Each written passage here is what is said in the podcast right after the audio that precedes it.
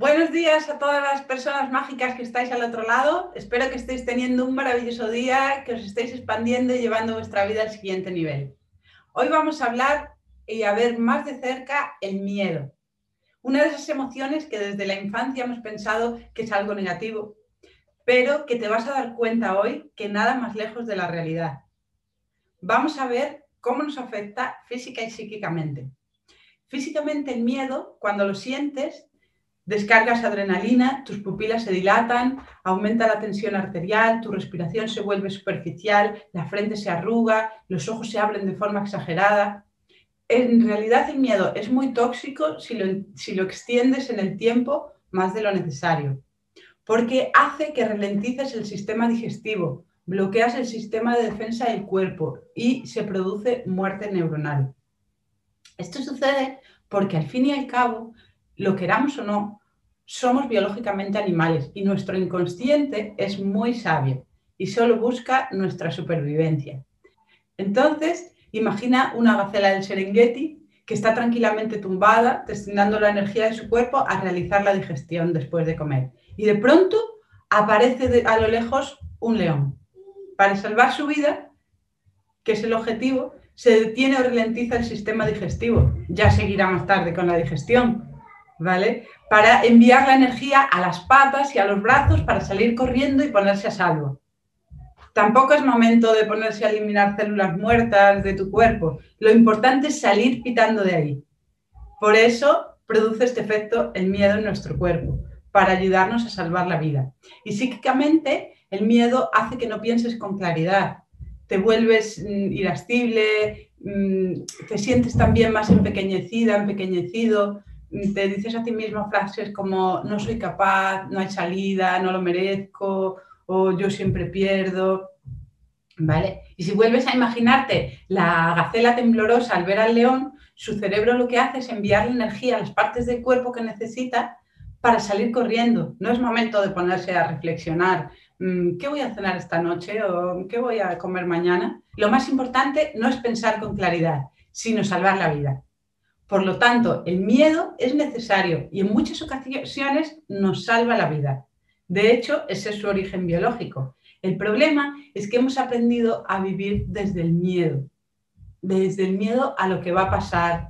Y este miedo nos limita, además de no ser real, sino que es un producto de nuestra mente. Las situaciones que nos ponen en guardia, la mayoría de las veces no tienen lugar.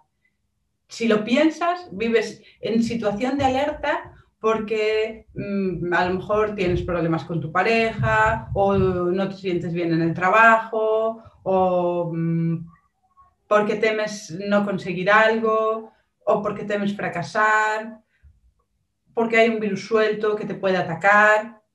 Y el problema es que el cerebro inconsciente, que es el que maneja todo esto, el único objetivo que tiene es salvarte la vida no distingue algo real de algo imaginario. Es decir, si te imaginas que puede suceder algo que te produce miedo, lo estás viendo en tu imaginación. Y tu cerebro no pregunta si es real o no, solo reacciona. Y tu tensión arterial comienza a subir, tu sistema inmune se detiene, dejas de pensar con claridad, etc. ¿Comprendes? Por eso es tan importante que seas consciente cada vez que sientes miedo, para que no se alargue demasiado en el tiempo que no se alargue más de lo necesario, porque si no te va a perjudicar. Entonces, mi recomendación es que cada vez que sientas miedo le prestes atención, porque el miedo te pide que seas cauta o cauto. No te pide que vivas asustada imaginando posibles horrores o la peor de las posibilidades, sino que observes esa emoción y sigas adelante. Porque como dice mi mentora, Diana Jaramillo, la acción vence al miedo si te bloqueas por el miedo, da un paso en esa dirección y verás que el miedo se va desvaneciendo, porque en la acción se desarrolla la confianza. He aprendido que las emociones negativas me previenen, que cuando me paro a observarlas puedo sacar información, enfrentarme con más recursos al reto que me están alertando, porque miedo lo vas a sentir siempre, en algún momento de tu vida, porque es una emoción básica. Pero ¿qué quieres hacer con ese miedo? ¿Quieres parar y decir hasta aquí llegué o quieres llegar al otro lado del puente y conseguir lo que te propongas. La forma de verlo es esencial. Hay un autor que me encanta, mm, Neil Donald Walsh, que dice, llama tus miedos aventuras y verás cómo cambian. Y por si ahora estás sumergida en un momento de, de, miedo, quiero compartir contigo un ejercicio de respiración de yoga que está indicado para los momentos de miedo o de ansiedad. Es muy sencillo y si lo haces varias veces al día vas a notar la diferencia. Ponte en una posición cómoda, espalda recta, relajada y toma una respiración profunda. Tapamos un lado de la nariz con el dedo pulgar y expiramos.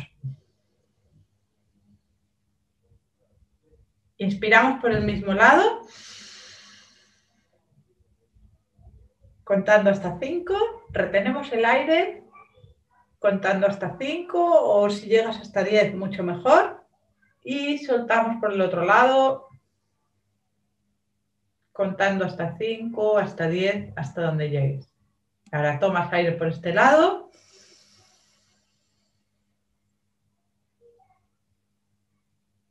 Retienes, cambias de lado y expulsas.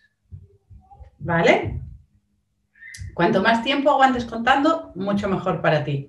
Así estás oxigenando plenamente los pulmones, tu cerebro y tu sangre y esto hace que se equilibre en el sistema simpático y parasimpático del cerebro, de tu cuerpo, disminuye la ansiedad y aumenta tu capacidad de concentración. Si lo haces a menudo, te vas a sentir mucho mejor. Así que con este regalito me despido hasta la semana que viene. En el siguiente vídeo te voy a contar qué y para qué sentimos ira o rabia. Si te ha gustado este vídeo, solo te pido que des a me gusta para saber si los conocimientos que estoy compartiendo sirven a alguien o no.